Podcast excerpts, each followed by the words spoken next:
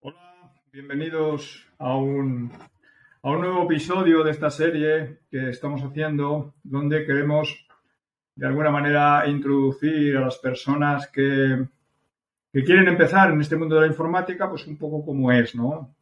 Hemos hablado de, de los tipos de trabajos, del dinero que se gana, de cómo es el comportamiento, en, debe ser el comportamiento de las personas en los trabajos. Y hoy vamos a hablar de un tema que pensamos que es interesante, que está relacionado con eh, los diferentes materias que se tienen que estudiar para obtener diferentes trabajos. Hay que pensar que la, computación, el terreno de la computación, eh, el, mundo de, este de la informática es muy amplio y abarca casi todo. Estamos hablando de que abarca desde la medicina, la robótica, la inteligencia artificial, el blockchain. Claro, cuando uno ve todas estas áreas donde se podría dedicar, y bueno, ¿y qué tengo yo que estudiar? ¿Qué tengo yo que estudiar para, por ejemplo, meterme en la inteligencia artificial? Porque claro, hay muchas cosas que son mm, tecnología, eh, pero no solamente es tecnología, hay conocimientos adicionales. Entonces, lo que queremos en este, este podcast es eh, despejar algunas dudas relacionadas con, esto. Entonces, lo primero que debe de enfrentarse una persona que quiera dedicarse a esto de la computación, independientemente de los estudios que tenga, tiene que hacer una serie de materias que son de carácter general. Entonces, en estas, estas materias de carácter general, ¿qué podemos decir? Pues bueno, una de las primeras cosas que, que hay que aprender son los lenguajes de programación. Cuando uno se enfrenta a los lenguajes de programación, ¿y qué estudio? ¿Qué lenguaje estudio? Porque hay montones de lenguajes de, programación. Y además unos se usan más ahora, otros digamos que van teniendo su éxito en, unas áreas determinadas y demás. Yo aquí en el tema de los lenguajes de programación, que es el mecanismo que permite a los humanos decirle cosas a un ordenador Ahí lo que diría en un principio es que no importa, no le tengamos miedo a los lenguajes. Los lenguajes son como los lenguajes que tenemos en la vida real, el inglés, el francés, el, eh, alemán. Digamos que son diferentes formas de decir lo mismo.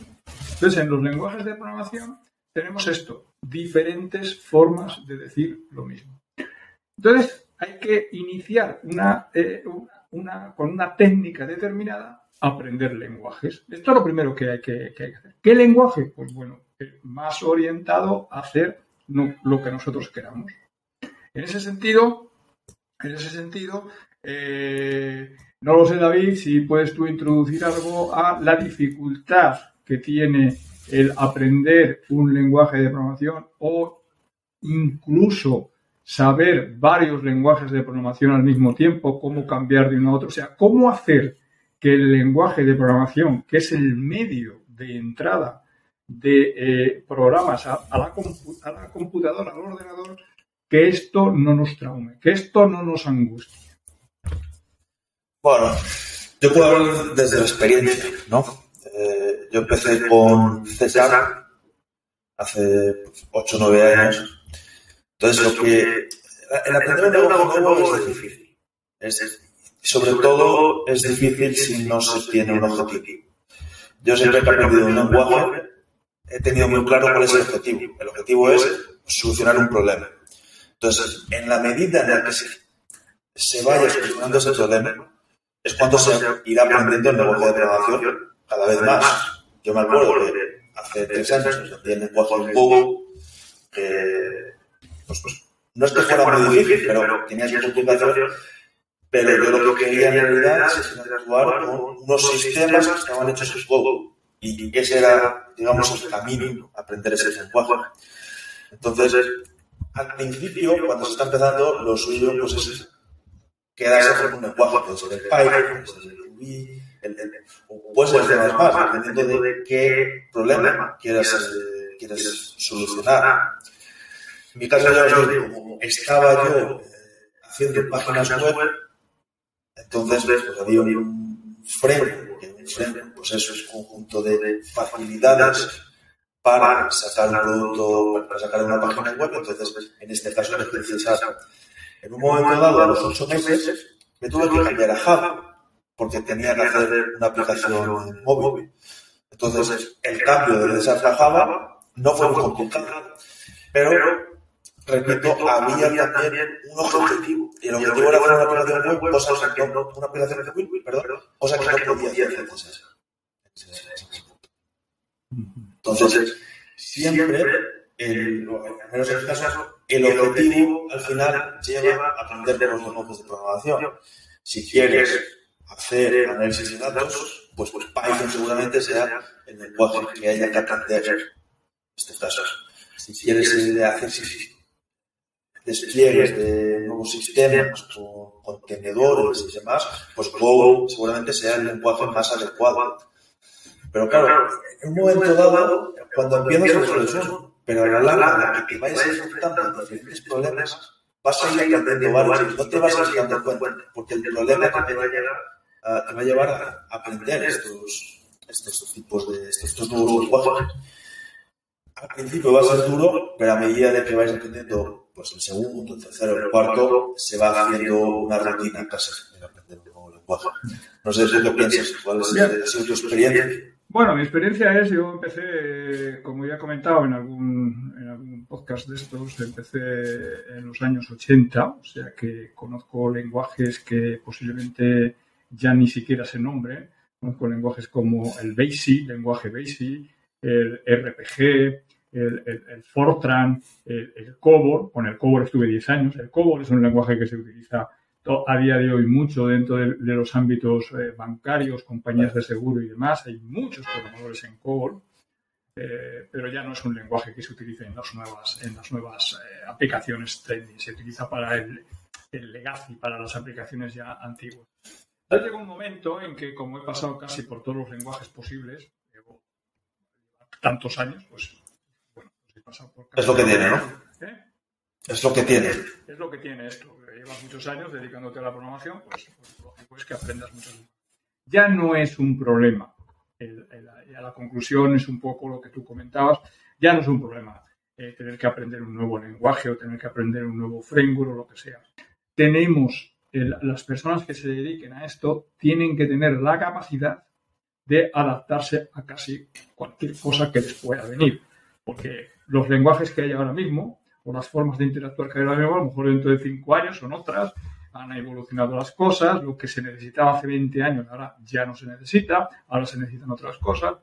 Entonces yo lo que transmitiría en este punto es que los lenguajes no son un, no son un problema. El problema está en las cosas a realizar, que hay que tener las habilidades y hay que tener los conocimientos de, eh, para utilizando un determinado lenguaje, pues hacer una determinada. Hay un lenguaje universal el lenguaje más universal que tenemos ahora mismo es el lenguaje de la web, en el que utilizamos JavaScript, que es de obligado, o sea, es un lenguaje que es obligado. Uno puede trabajar en César, uno puede trabajar en Java, pero hay que, hay que trabajar en lenguaje JavaScript porque es el lenguaje que ejecutan los navegadores. Y a partir de ahí, pues bueno, pues es, un, lenguaje que que tener. De hecho, el JavaScript eh, también se puede ejecutar en el servidor.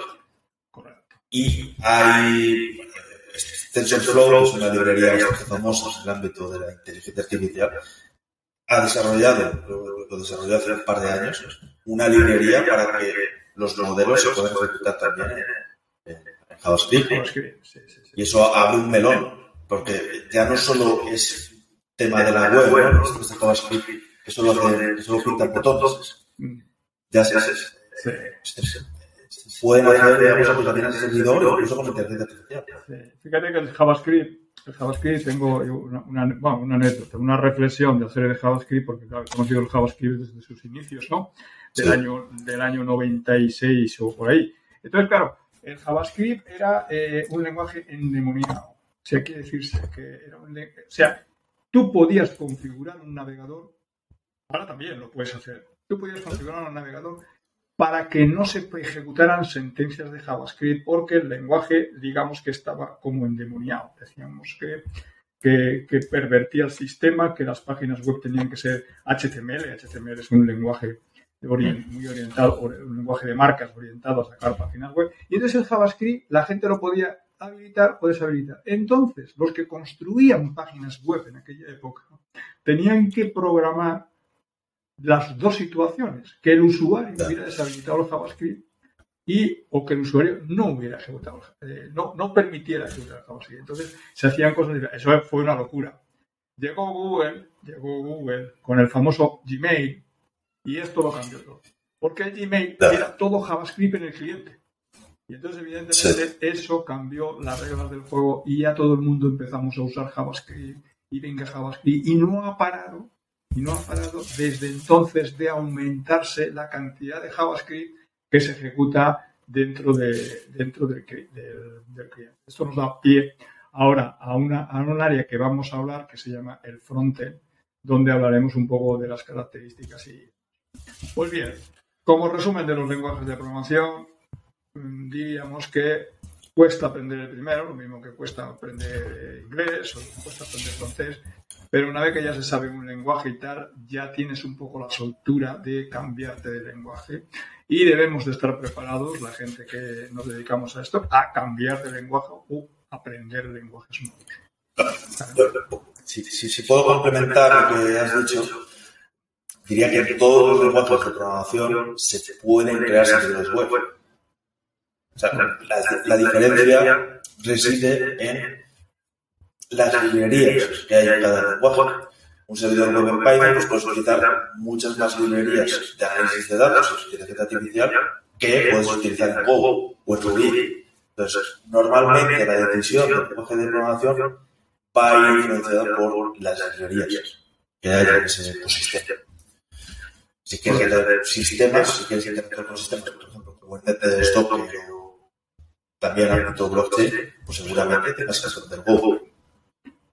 Sí, matizar que este aspecto de las librerías que comenta David, eh, de alguna manera el lenguaje viene desnudo, por así decirlo, viene con funcionalidades mínimas, y las librerías son las que permiten eh, que el lenguaje haga cosas. Eh, entendiendo por librería, por ejemplo, una librería para gestionar audio, una librería para gestionar vídeo, una librería para gestionar PDFs, una librería para gestionar ficheros, eh, compresión, eh, criptografía. O sea, hay un montón de librerías.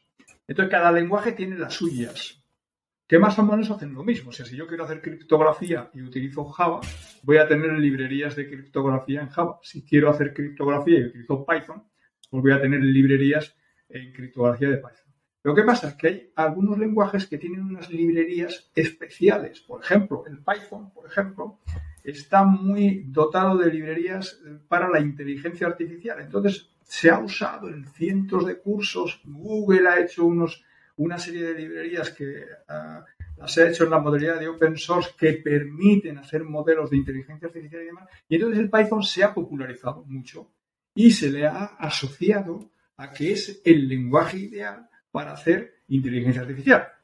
Esto no quiere decirse que no pueda hacer inteligencia artificial con Java, con C o incluso con JavaScript. Pero si yo tuviera que hacer inteligencia artificial ahora mismo, diría, ¿qué lenguaje utilizar? El Python. ¿Por qué? Porque tiene muchas librerías. Este es un concepto, la librería es un conjunto de funciones ya realizadas que yo ya puedo usar de manera ya directa. Y entonces, eh, eh, este, este, eh, cuando yo elija un lenguaje, pues lo lógico es que elija, elija algún lenguaje que tenga muchas librerías ya hechas. Casi todos los lenguajes lo tienen hecho muchas cosas, pero hay lenguajes muy especializados. Por ejemplo, si habláramos de blockchain o de, blockchain de IBM, pues a lo mejor tendríamos que ir a, librerías hechas en Go o a librerías hechas en, JavaScript, porque es los lenguajes que ellos han elegido para, hacer, para hacer la interacción con el, con el blockchain. Bien, eso por matizar, no sé si quieres tú añadirle algo al tema. No, perfecto. Eh, al final las librerías es la clave, saber elegir, saber utilizar código de otro, aunque puedas sonar a, que es hacer trampa, ¿no? Eh, pero es, es, la clave para en un momento determinado ahorrar tiempo y obtener el objetivo lograr el objetivo que se quiere. Porque si no nos utilizamos, si tenemos que hacer lo que otros ya han hecho, nos podemos utilizar. Esto se le llama, perdona, a esto se le llama no reinventar la rueda. no, no, tenemos que estar reinventando sistemáticamente la rueda cada, vez, ¿no? Porque ya vamos a utilizar lo que han hecho terceros. Ahora hay, eh, hay miles de cosas. Realmente está todo hecho. Lo que tiene que hacer el programador es coger de aquí, coger de allá, coger del otro sitio, ver que, y empalmar unas cosas con otras y meter un poco su lógica, la lógica especial que tiene. Montar su propio puzzle. Y ese puzzle se llama aplicación. Y ese puzzle es aplicación. Coger cosas de, otros, juntarlos. Eh, a lo mejor tienes que utilizar dos servidores web porque un lenguaje tiene una librería que te gusta o que necesitas, más que te gusta, y otra y otro lenguaje tiene una librería que necesitas. Por ejemplo, yo he tenido pues, eh, el César, como está creado por, fue creado por Microsoft, pues tiene unas librerías muy buenas para procesar el software. Entonces, he tenido que hacer alguna vez algún servidor web procesar, para procesar estos, estos documentos de Microsoft Word o Excel, o Excel y ese servidor web he tenido que llamar desde otro servidor web. Que a lo mejor está en Python o en JavaScript. Entonces, esta manera de juntar eh, pues, servidores web hechos en diferentes eh, lenguajes pues eh, al final es un No, yo creo que eso no se puede enseñar. Eso lo tiene uno que vivir, porque tiene que ver el, estado del arte de, lo que hay en, los diferentes lenguajes y enfocarlo en el problema que se quiere resolver. Por tanto, podemos concluir que eh, no solamente es necesario aprender lenguajes de programación, sea que sea, sino también aprender cómo usar las librerías disponibles para ese lenguaje. ya tenemos dos tareas a realizar. y siempre cuando cambiemos de lenguaje debemos de buscar esas mismas cosas que necesitamos, que seguramente el lenguaje nuevo ya las tendrá. Ahora vamos a pasar a otro área, a otro área que, que está relacionado con, normalmente cuando se hacen aplicaciones, Vamos a hablar de aplicaciones web en principio para comprender un poco este concepto. Cuando se hacen aplicaciones web, digamos que tenemos una parte que llamamos cliente o llamamos frontend que tiene que ver con lo que visualizamos en la página web. Tiene que ver con el código que hace que se representen las cosas en la página web. Y luego hay otra cosa que se llama backend, que, eh, que tiene que ver un poco con dónde están los datos, cómo se accede a los datos y demás. Entonces, ahí tenemos dos áreas completamente diferenciadas, una que se llama frontend y otra que se llama backend.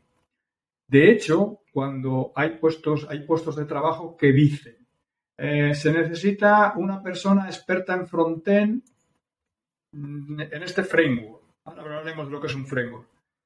Y o se necesita una persona para backend o también hay puestos de trabajo que se necesita un full stack. ¿Qué es un full stack? Un full stack es una persona que sabe tanto de frontend como sabe de backend. En, en, podcasts anteriores hemos eh, hablado del concepto de 360. 360 como una persona que domina prácticamente toda la escena.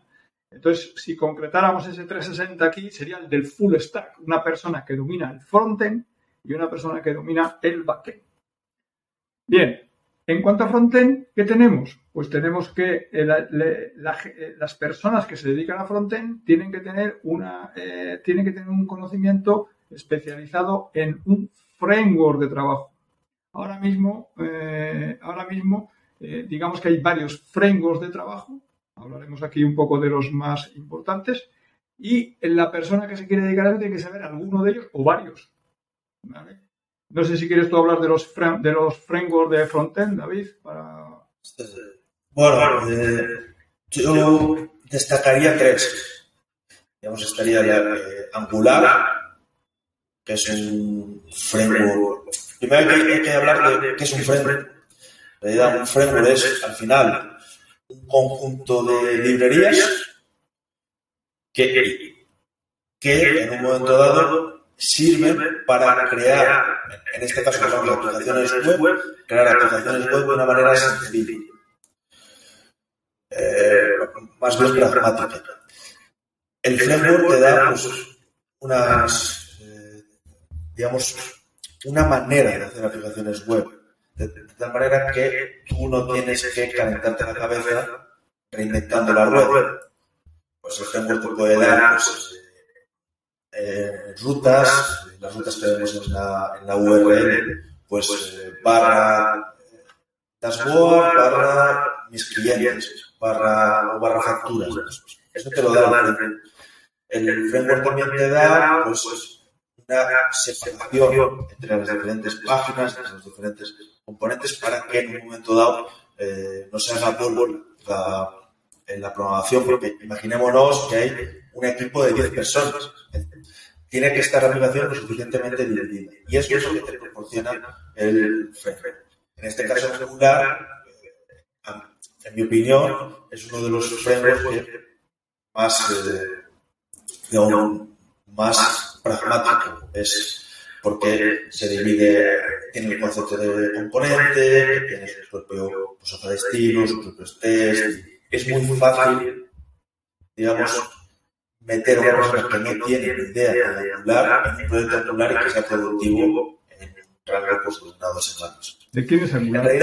¿Quién, ¿Eh? ¿Quién, es el creador de Angular? El, el, creador de Angular es Google. Y por dar un poco de historia, antes del Angular estaba el Angular.js. Que, eh, ¿Cuál es la diferencia entre estos dos? Pues el primero sería un 2013, si no recuerdo mal, y estaba desarrollado con JavaScript. Y el segundo, eh, Angular, está desarrollado con TypeScript. Pero antes de que ese mundo estuviese desarrollado con TypeScript, ellos querían crear un lenguaje nuevo, que no recuerdo eh, cómo se llamaba. Pero al final, Google y Microsoft, que Microsoft es el creador de TypeScript, que está bastante explicado también en, César, se unieron. Y en vez de crear este lenguaje nuevo para su framework Angular, pues eh, decidió, utilizar TypeScript. Esto, estamos hablando en el 2016 más o menos Angular. Fue un gran cambio. En realidad, Angular es un poco framework, porque luego tenemos librerías. Estas librerías son React y Vue, o Vue en inglés. React, el creador es Facebook, y no te da nada de este tratamiento que he hablado antes. Eh, es un es una librería que te permite, pues, en base a una definición que se llama JSX, te permite eh, definir HTML, definir eventos, base a esos, eh, a esos, a esos eh, eventos HTML. Y a partir de ahí, pues, un ecosistema de librerías que te permiten extender e interactuar con, con React. Pues puede haber una librería pues, que permita gestionar si eh, se le ha dado, eh, si, estás, digamos, sobre un botón o si quieres copiar un determinado eh, texto. O bueno, hay, una cosa de librería de analítica, también pues, de formularios y. Este, este es el valor de este, de este ecosistema React React seguramente es el mejor ecosistema que hay en el mundo frontend. Después tenemos Vue, que fue creado por un tipo que creo que es de China. Este, esta librería fue creada después de React y yo creo que es el número uno y número dos. Primero estaría el React y después estaría el Vue. Yo que he trabajado en los dos, en React y Vue, pues eh, React al final es el mejor ecosistema que tiene en cuestión de componentes. Vue es bastante fácil de aprender la verdad, porque en realidad lo que estás escribiendo es HTML y por al final ¿Se, te ha ido la cámara, José?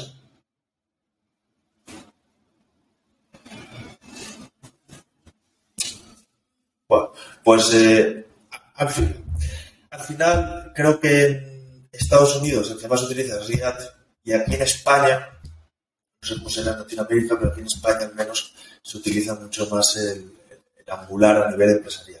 Ya se te ha, venido la cama. Estas son las tres, las tres maneras de, programar, en realidad. Está Angular, las tres principales, luego está Svelte JS, hay un montón de librerías más. Este, podríamos tirar un podcast hablando de todas las librerías que hay, librerías barra frameworks que hay para desarrollar en el frontend. Sí.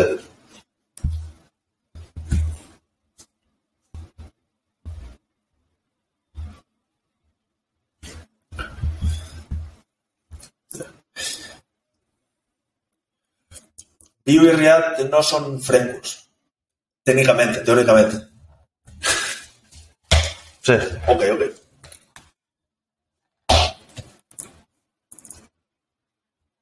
Correcto.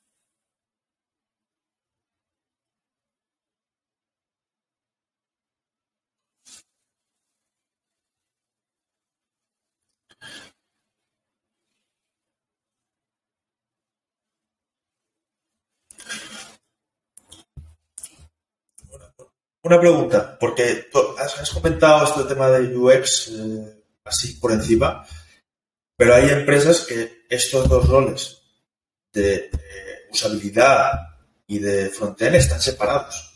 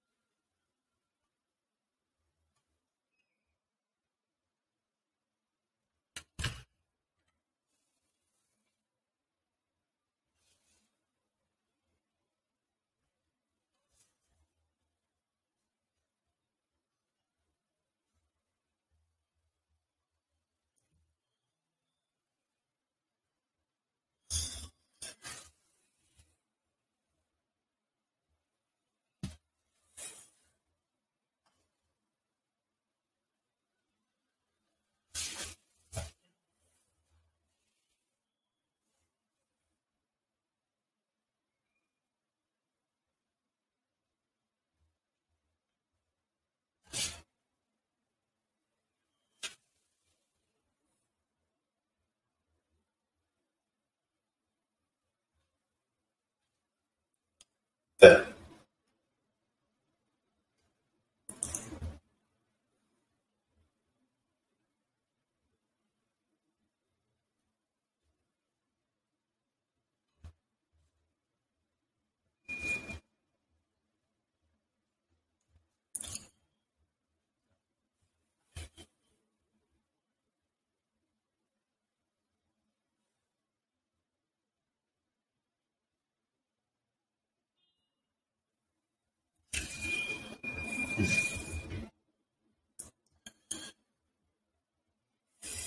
Cero.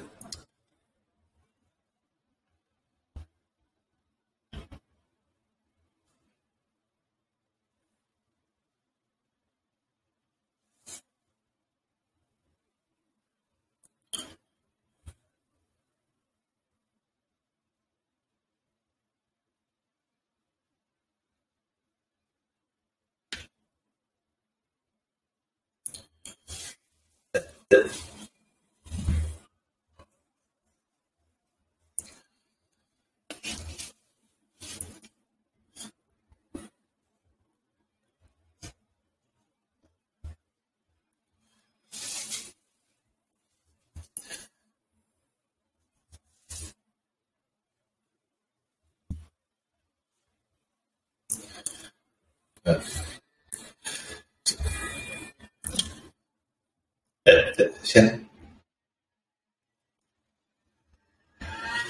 Si, entramos al detalle, siempre va a ser todo opinable.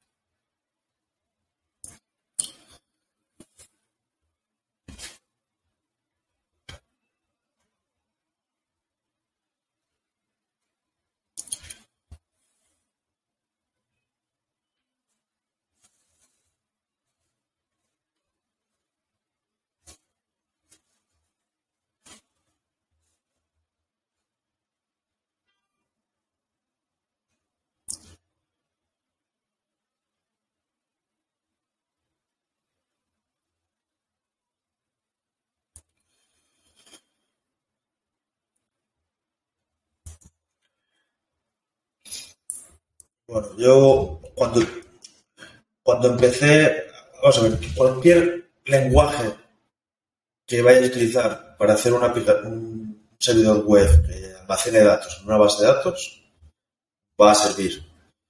Yo empecé con Cesar y había una, una librería, se llamaba Linky, y también estaba el, el Entity Framework de, de SPNet. Entonces, con, esto, con estas dos cosas, con el Linky y con el Entity Framework, podía eh, guardar datos, recuperar datos, en este caso pues era de productos y demás, porque era un e-commerce, y me servía. Esto mismo que podía haber hecho, eh, que había hecho en la SPNet, lo podía haber hecho en Python, lo podía haber hecho en, en cualquier lenguaje, JavaScript o demás.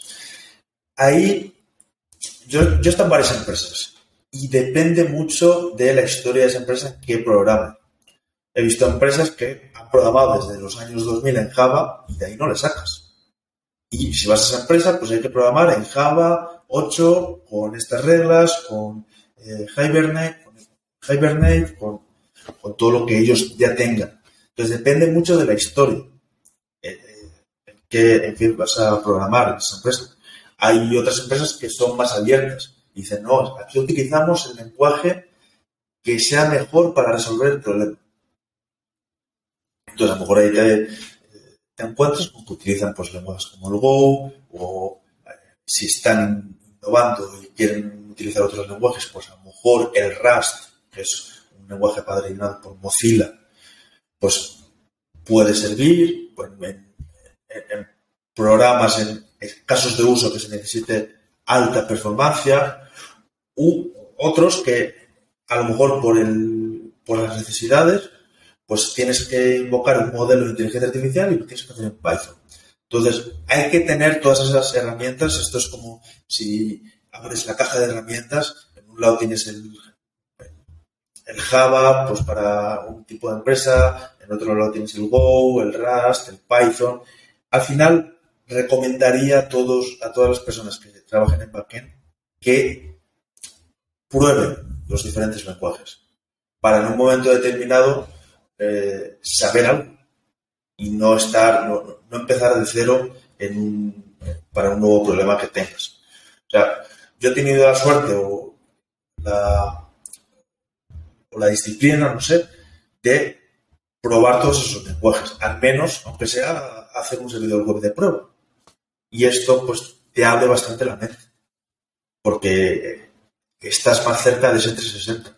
Y si te plantean algún problema, puedes tener algo de criterio para saber cuál es la herramienta que eh, se, hacemos la similitud entre herramienta y lenguaje de programación que mejor se adecua al, problema, a resolver el problema. Entonces, ah, eh, he visto también alguna empresa que utilizaba C++ para, para herramientas de escritorio. Entonces, es muy, es muy amplio el número de lenguajes que puedes encontrar en una, en una empresa y mucho más en diferentes empresas, desde mi experiencia.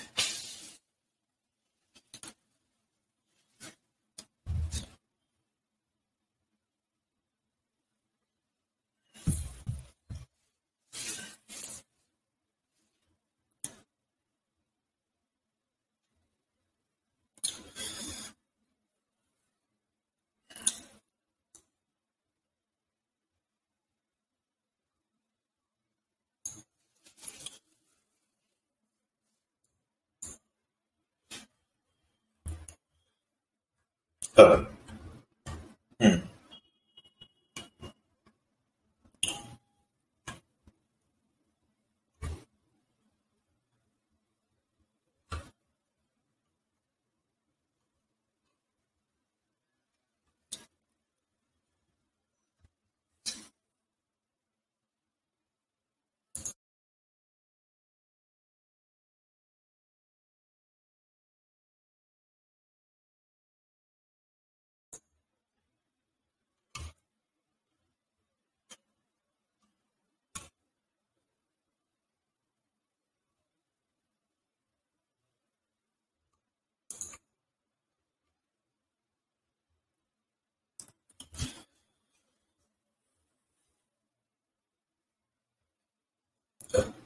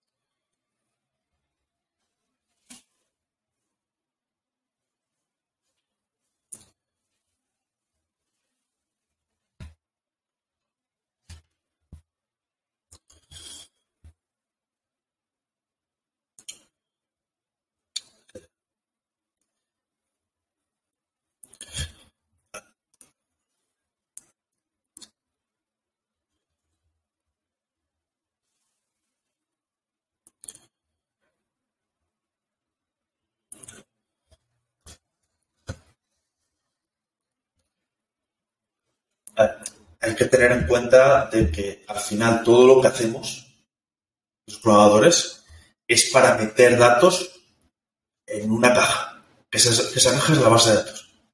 Si se pierden los datos, si se pierde eh, la base de datos de Google, se arruinan. O sea, los datos es, lo valioso de una compañía. Entonces, no saber cómo se almacenan esos datos, que son los que hacen que tu compañía tenga beneficios, es vital.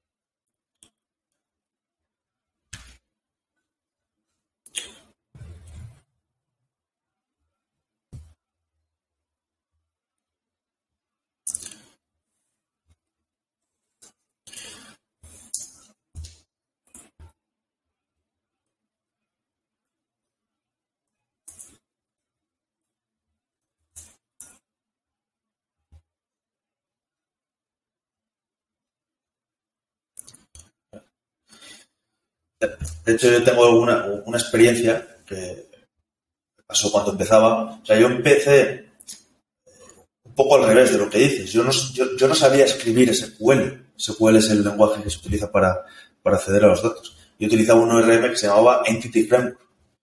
Y claro, no conocer lo que pasaba por detrás, mi objetivo era sacar ahí datos en la pantalla. Yo iba probando, iba, iba sacando, iba probando, iba sacando. Así, así iba. Pero claro, yo no sabía lo que pasaba por detrás, yo no sabía las sentencias de SQL que se ejecutaban por detrás. Entonces cometía unas barbaridades, eh, vamos, bestiales. Porque en mi, local funcionaba, ¿no? Que es una frase bastante típica, en mi local funciona, pero claro, la que le metes unos cuantos más registros, pues aquello no va. Entonces, hay que saber lo que pasa por detrás. O sea, yo ahora mismo, cuando estoy escribiendo una consulta con con un ORM, yo sé lo que pasa por detrás. Yo, estoy en mi cabeza viendo la sentencia que, va a ejecutar el ORM y tengo que tener la base de datos configurada para que esa sentencia vaya bien, con miles o millones de, registros. Esa, es mi, anécdota. O sea, si no sabes lo que hay detrás, eh, a la que crezca un poquito de, la aplicación, vas a tener un problema. Y vas a necesitar este ayudante, ¿no? este mentor que nos, o, alguien que te saque de este apuro y que te diga, esto es lo que está pasando.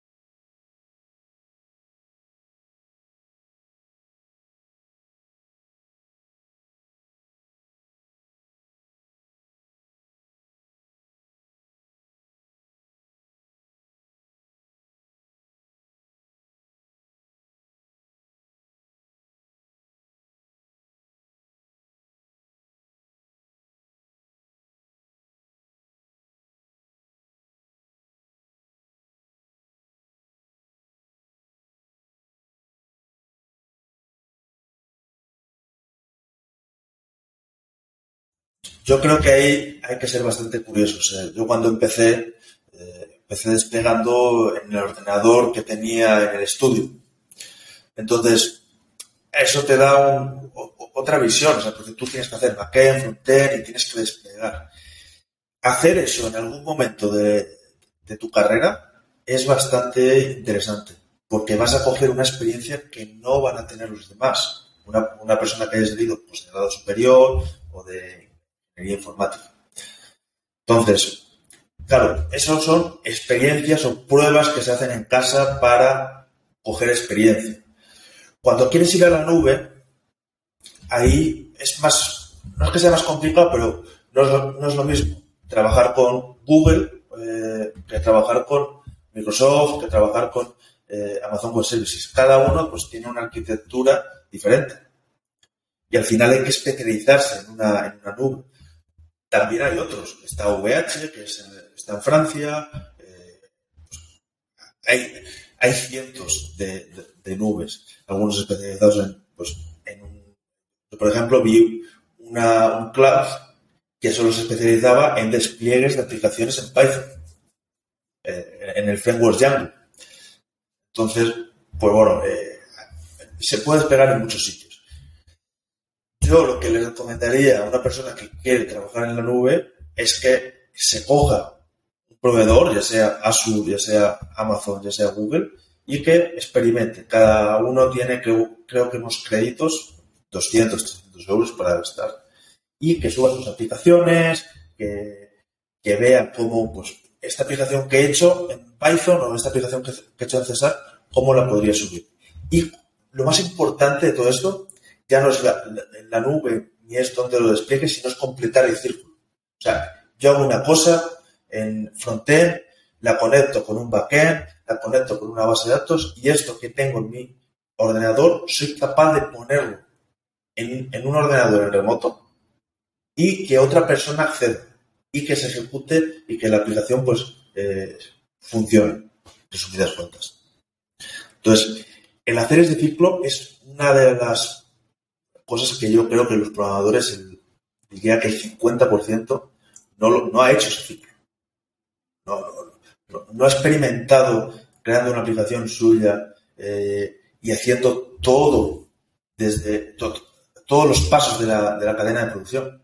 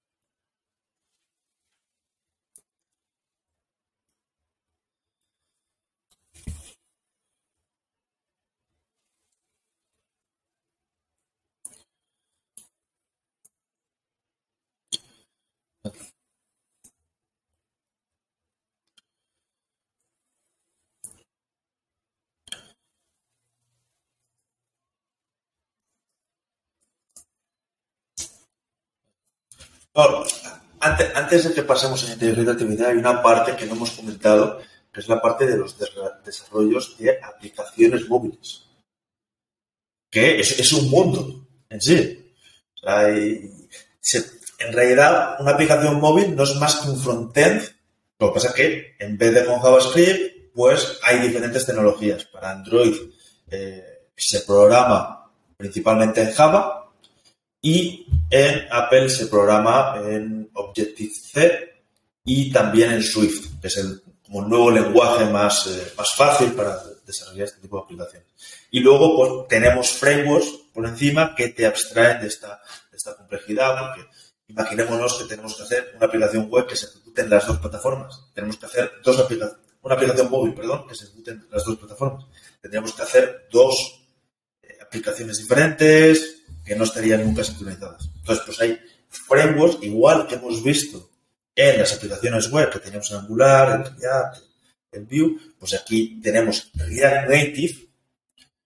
Facebook ha desarrollado también un framework para hacer estas, estas aplicaciones web y eh, React Native está eh, desarrollado por Facebook y también tenemos otra vez Google que tiene Flutter que está desarrollado este, este framework pues se desarrolla con el lenguaje Dart que es yo creo que es para lo único que se utiliza el Dart ahora mismo es para construir, eh, el, 95% digo, para construir aplicaciones móviles.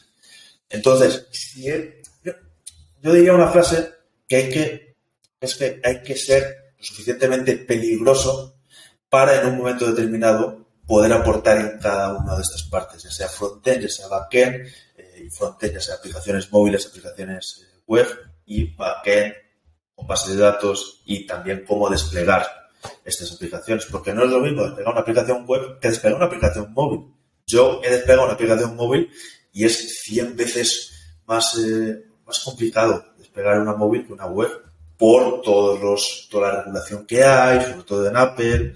Eh, la compilación no es tan trivial, hay que dar datos sobre la aplicación, eso es, un infierno eh, para mí. Vamos.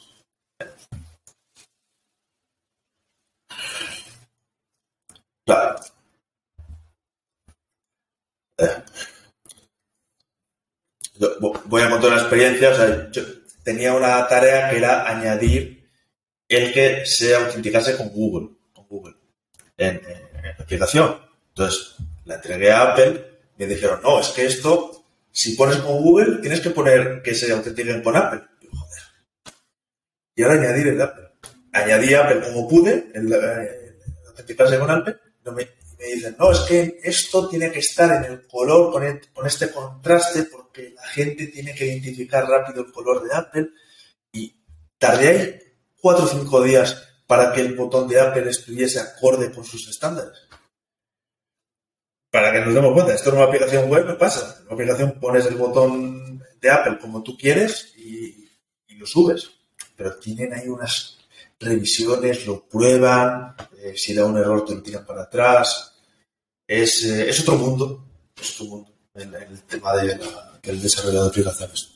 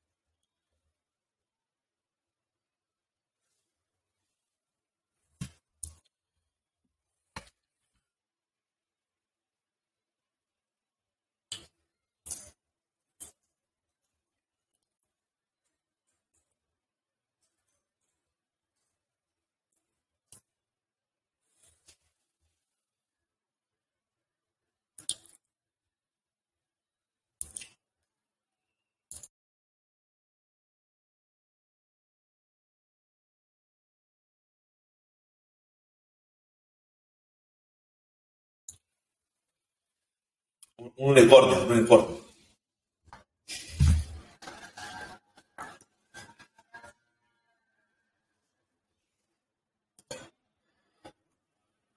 Eh, eh.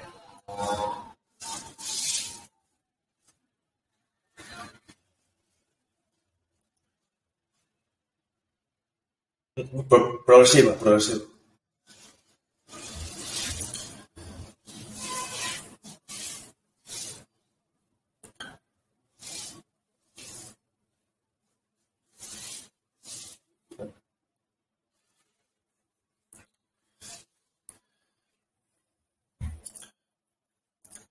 De, hecho, en las web progresivas para Apple no puedes enviar notificaciones. Entonces.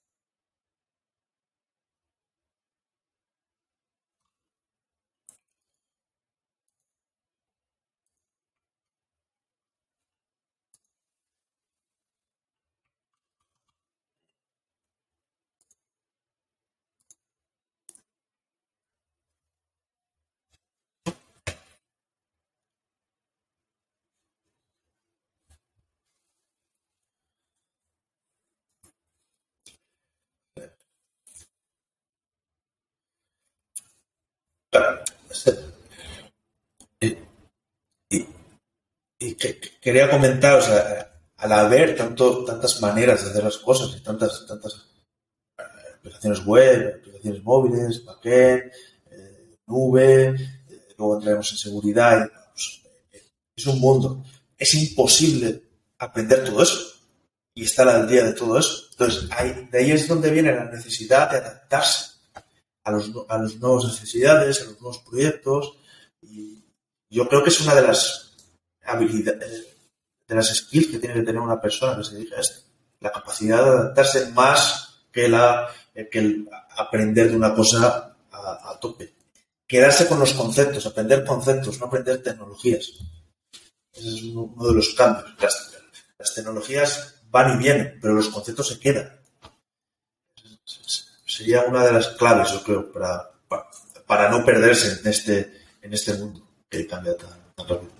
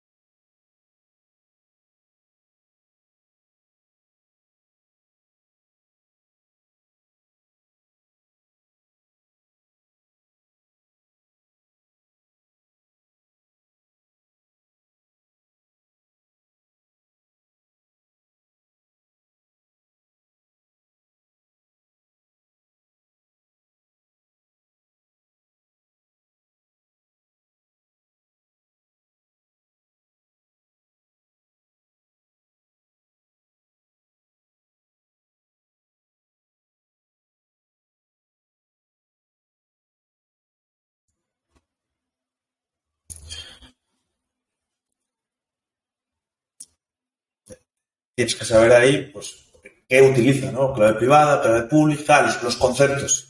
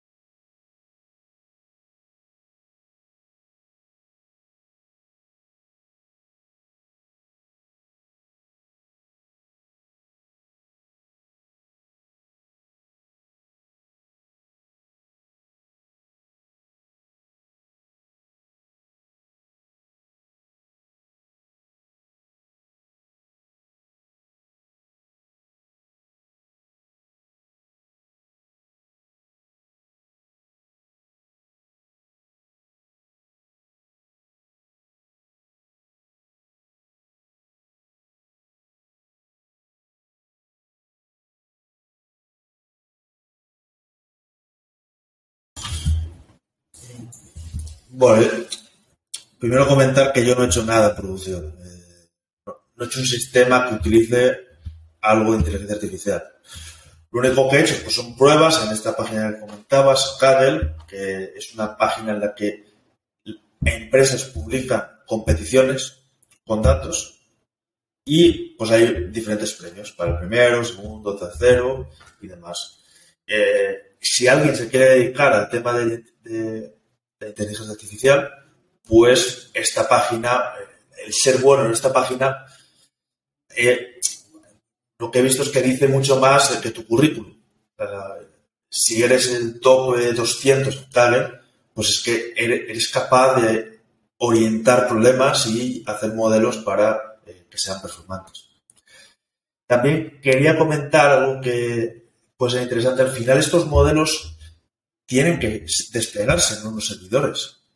Y ahí hay una labor que se llama MLOps, Machine Learning Operations, en la que es como eh, la arquitectura para cómo un modelo desde su inicio, un programador, un, estadístico, como tú has dicho tú, has, dicho tú, crea un modelo, se junta con los datos y automáticamente se entrena y se sube a producción. Esto es algo que, claro, como eh, en el tema del backend y frontend, nosotros no somos tan especialistas, pero en el tema de la inteligencia artificial hay gente especialista que hace modelos. Entonces, el cómo manejar desde la idea y la creación del modelo hasta que aquello va a producción, eso es, un área que está bastante verde ahora mismo. Eh, hay mucho dolor en ese área.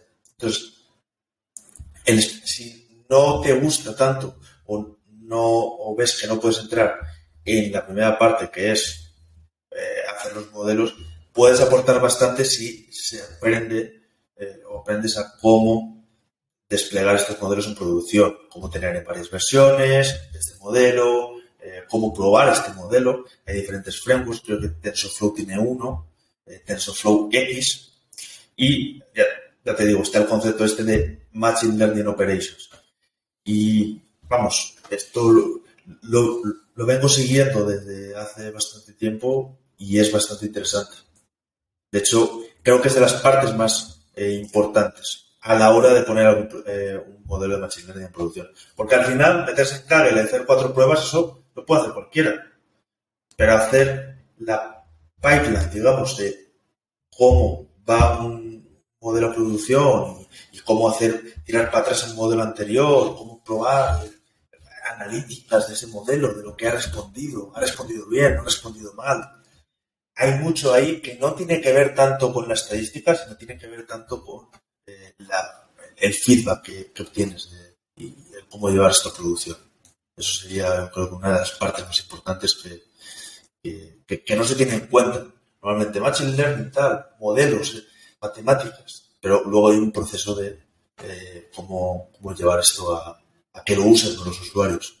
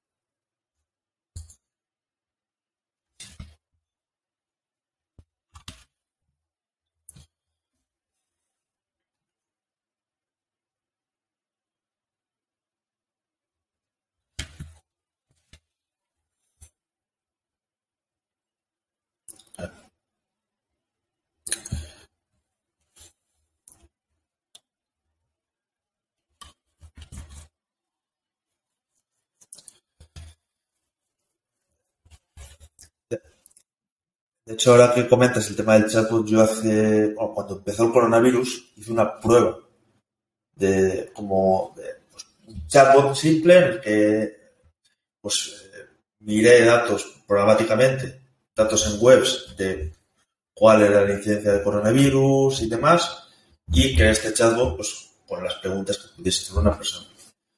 Y bueno, fue una experiencia buena, eh, lo, utilicé si alguien quiere hacer, buscar en internet con el framework llamado Rasa, que es de una empresa de, de Alemania, y pues bueno, no era lo mejor del mundo, la verdad, porque para que un chatbot funcione, tiene que utilizarlo mucha gente, porque no sabes las preguntas que van a hacer las personas, tiene que haber ahí una, analítica.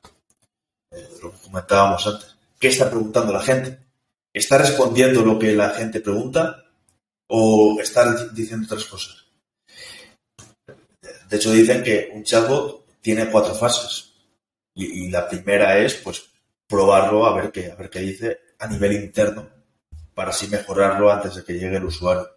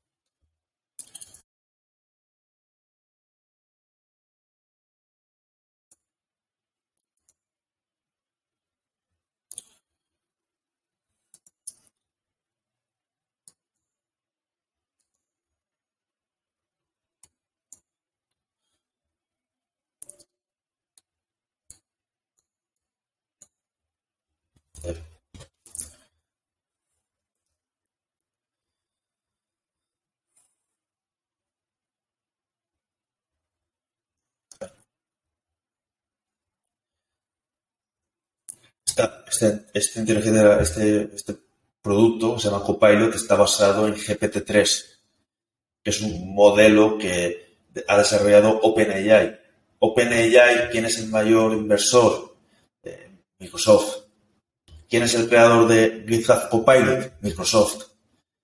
Entonces, Microsoft, con la inteligencia artificial de OpenAI, pues han hecho IT entonces han desarrollado este copilot que yo lo, estoy utilizando durante eh, el último mes y la verdad que es alucinante lo que, te es, lo que es capaz de autocompletar.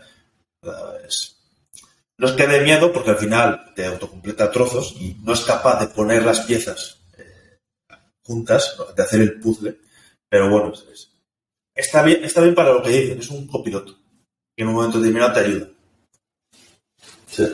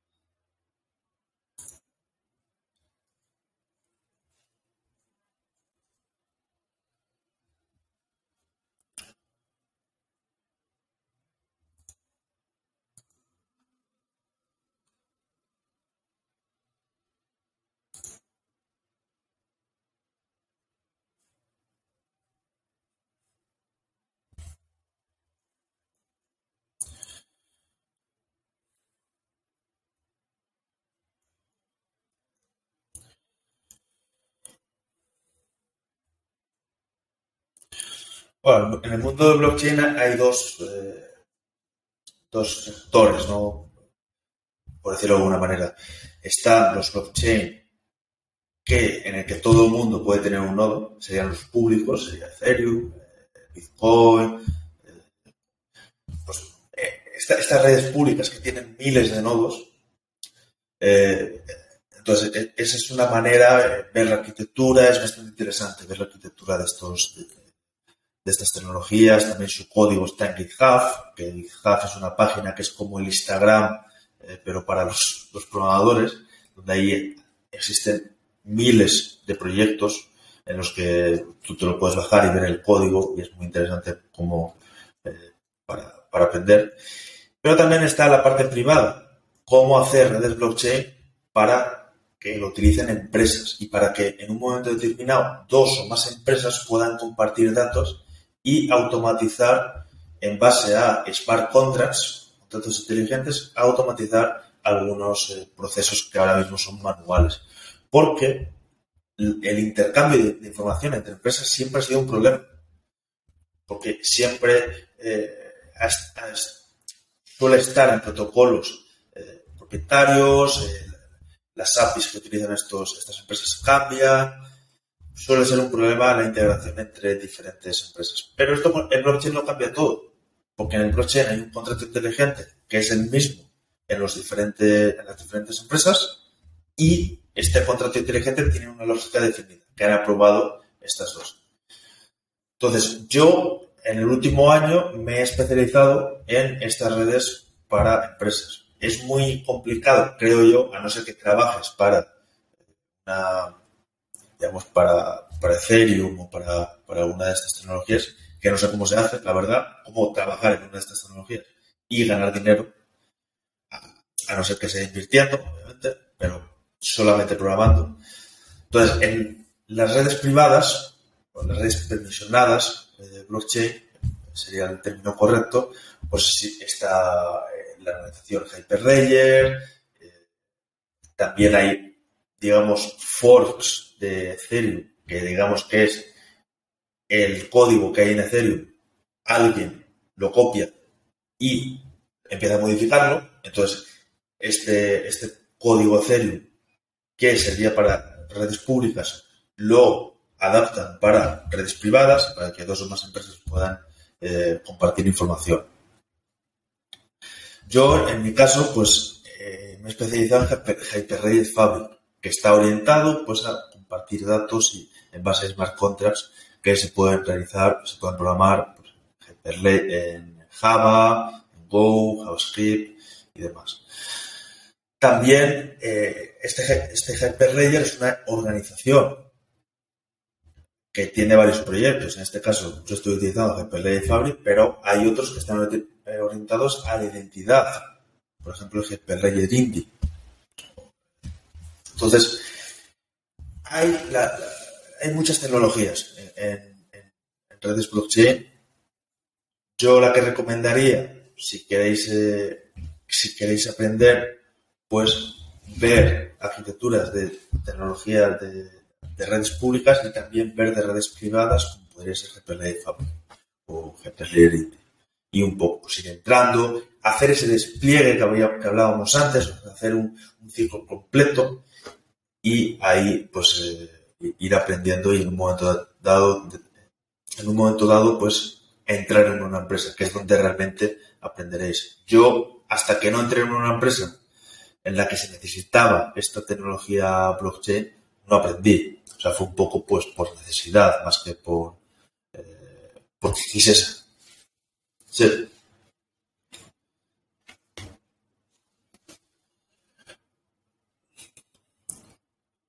Había hecho algo en blockchain con una tecnología que era Quorum, era un fork de, Ethereum, pero con otro mecanismo de consenso, que este es un poco la clave de, estos, de estas tecnologías blockchain. ¿Cómo se ponen de acuerdo los cientos de nodos para que en un momento dado un bloque se guarde o un bloque no se guarde? Entonces, yo había hecho ya pruebas con esta, con esta tecnología Entonces me meto, sé algo, me suena algo porque estas pruebas las hice en el 2018, pero yo entro en el 2020 y Pues, ¿cómo me pongo al corriente? Primero, viendo la arquitectura de la, tecnología que necesitaba. En este caso, eh, necesitaba aprender Hyper-Lady Fabric. Hyper-Lady Fabric está padrinado por IBM. es uno de los que más, eh, más contribuye. Entonces, mi objetivo cuando aprendo algo es cómo saco un dato, cómo guardo un dato en un smart contract. esa era mi obsesión. Porque hasta que no guarde un dato no voy a ver el ciclo completo. Me puedo, me puedo eternizar aquí viendo documentación, eh, siguiendo tutoriales, pero yo quiero ver, yo quiero almacenar un dato y eh, obtener ese dato. Entonces esa, esa era mi obsesión. Sí. Eso, eso seguramente, sí, eso me llevó, me llevó unas horas a mí. Pero me llevó unas horas hacerlo sin entender. Luego, cuando lo haces, tienes que entenderlo. Entonces, ahí fue cuando eh, eso puede tomar semanas.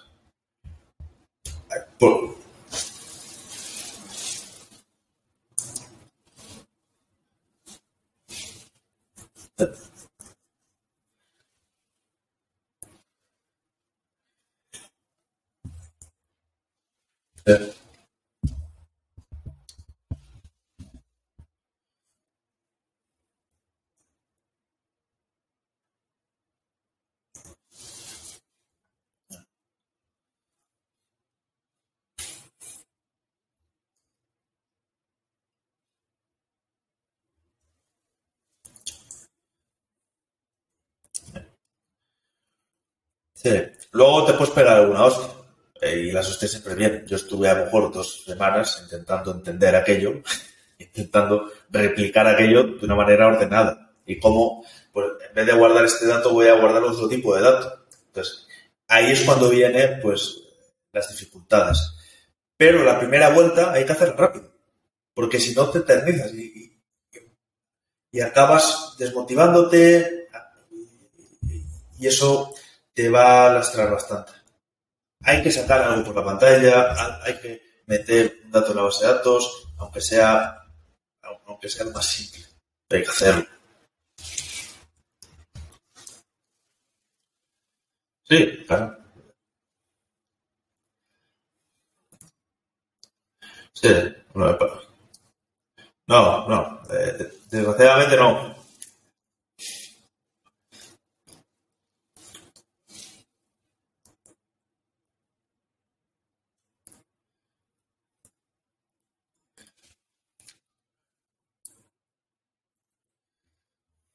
Principio sí. Eh, y, ese es el precio de la ignorancia. Si yo hubiera sido un experto en GPL de Fabric, pues no hubiera, no tendría que haberle dedicado horas.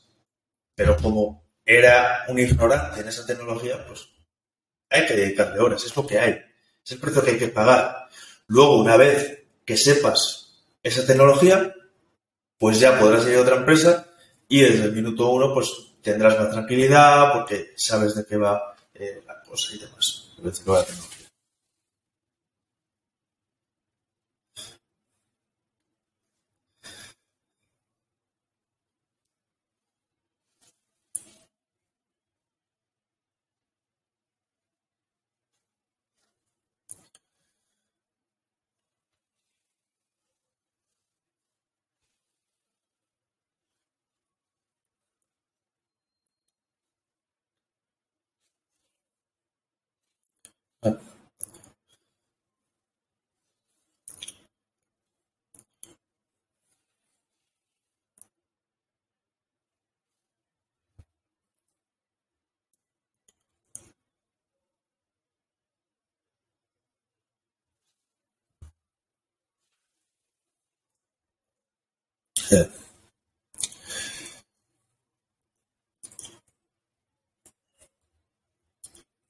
No, no, si, quieres estar tranquilo, porque nadie está tranquilo no sabiendo la tecnología y teniendo problemas. Al final, eh, los 360 son los que más tranquilo viven, porque son los que tienen controlado todo y no tienen miedo a que haya algún problema en el frontend, no tienen miedo a que haya un problema en el backend, no tienen miedo a que haya un problema en el cloud, porque son capaces de solucionarlo. Y eso te da mucha tranquilidad. Puedes vivir, puedes dormir por las noches mejor, creo yo, en un momento dado, porque eh, te sientes que puedes hacer todo.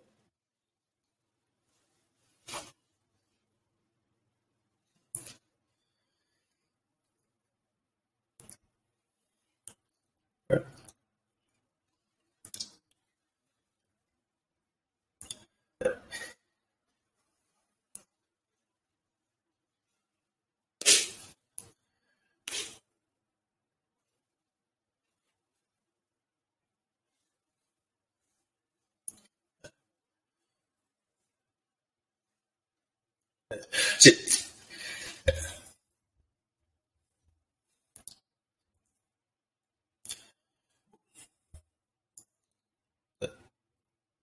Sí, sí, sí, sí, sí. No, y vamos, este 360 es, es, la clave porque en un momento determinado puedes tener a gente. De 360 a jefe de proyecto, jefe, o team leader, ¿no? Está el team leader y luego está el jefe de proyecto. El jefe de proyecto ya es más de negocio, más de gestión con el cliente. Pero bueno, team leader al final gestiona eh, un, un, equipo. Puede ser de frontends, de backends, de, de despliegues. Entonces, como no sepas lo que está haciendo cada uno, en un momento te van a engañar y te van a decir, no, esta tarea de desplegar, esto tarda tres días. Y eso tendría que estar en una hora. Tú a lo mejor que has dirigido equipos, yo he dirigido, vamos, casi ninguno. Claro, entonces...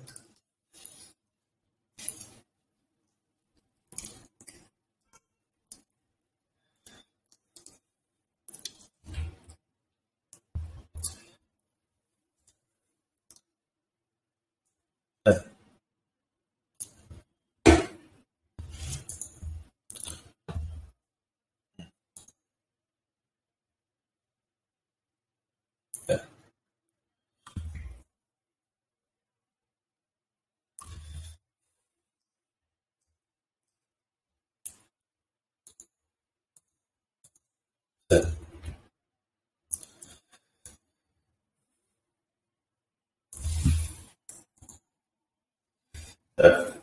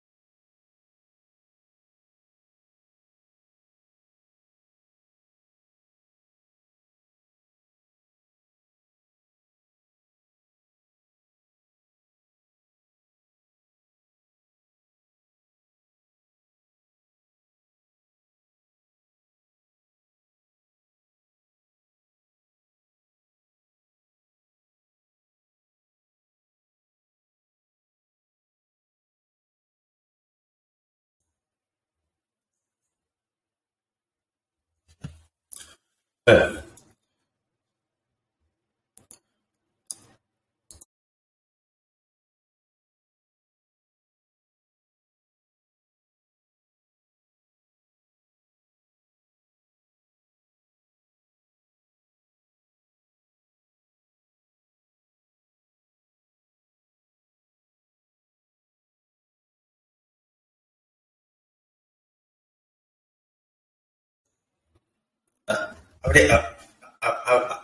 Habría, que ser peligroso, lo suficientemente peligroso para poder hacer algo en cada una de esas áreas. A lo mejor no en todas, pero en un 70-80%. Cuando digo peligroso es que si te dicen en algún momento determinado de hacer una aplicación web, que tú puedas hacer una aplicación web. Eso es lo que... O sea, que si te dice una persona que necesita tres meses para hacer una tabla y, y, sacar unos datos por pantalla, que tú le digas, no, esto, esto, esto no puede tardar meses en hacer, y puede tardar un mes. Eso es lo que digo, eso es lo que quiero decir con, ser peligroso. Que en un momento determinado tengas que hacer una aplicación móvil y que al menos sepas orientar. O sea, que no te dé miedo en un momento determinado nuevos retos, eh, nuevas cosas, porque hayas hecho y hayas entendido los conceptos de, esa nueva tecnología. O sea, a mí, si a mí si me dicen, tienes que hacer un modelo de inteligencia artificial, pues yo ya he hecho algunos. No tendré la experiencia para, eh, pues, eh, hacer el mejor, pero sí tendré la experiencia para sacar algo por, por una pantalla al final. Y dar una predicción, pues mejor la doy del 95% bueno, es, del 95% es mucho, del 90%, pero esto cuadra más. Y pues bueno, ir mejorando, pero al menos hacer algo, ser capaz de sacar algo, que no sea lo mejor, sacar algo.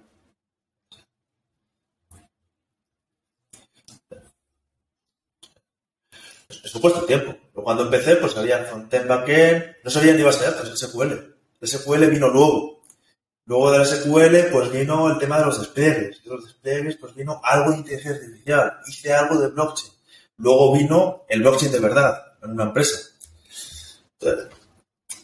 claro, el hacer algo de blockchain en el 2018 me dio la fuerza para en el 2020 saber creer que yo era, era, era apto para aprender una nueva tecnología, como podía ser GPL de fábrica.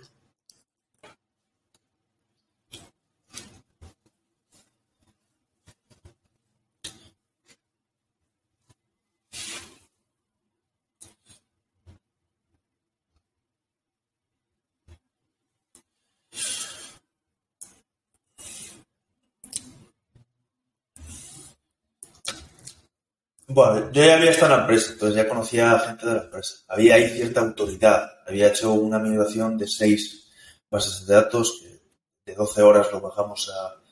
Eh, bueno, en este caso fui el principal del proyecto eh, y lo, lo, bajé a 30 minutos. Entonces, había ya una cierta autoridad eh, con las personas que había ahí dentro. Pero bueno, esto no sirve. O sea, cada esto fue en 2017 y yo entré en 2020. Hay que demostrar que sigue siendo válido. Entonces, yo sí, sí, la, última carrera es la que cuenta. Entonces, pero claro, eh, yo hice algunas pruebas de concepto 2018-2019 con Ethereum y demás. Sí, yo, yo, dije, bueno, de blockchain, pues yo he hecho algunas pruebas de concepto con Ethereum y sé de qué va la cosa. Eh, tengo también experiencia en Kubernetes, Docker, eh, despliegues con GitLab y demás. O sea, una cosa que también es muy interesante es que las habilidades, a medida de que las vas apilando, valen más.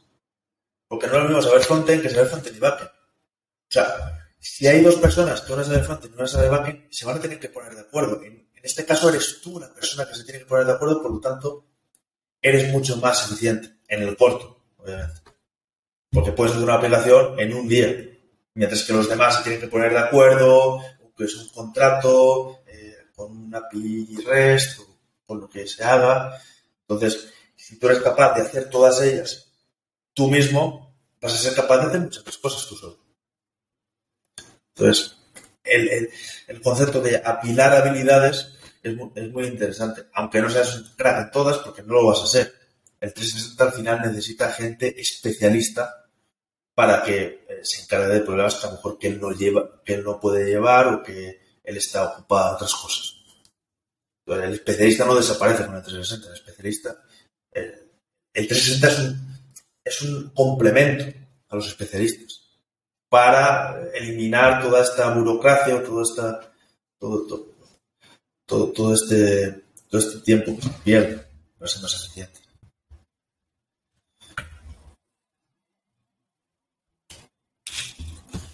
Una hora cuarenta, yo creo que lo dejamos.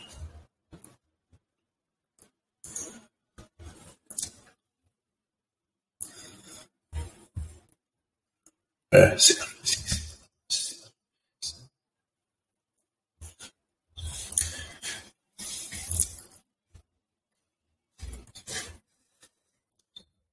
Si, habéis, llegado a, este- a esta parte del podcast, somos fans eh, vuestros, la verdad. Una hora y cuarenta es, es de admirar. es. Esperemos que haya servido lo hayamos hablado. Ok, pues nada, el siguiente podcast, placer. Hasta luego.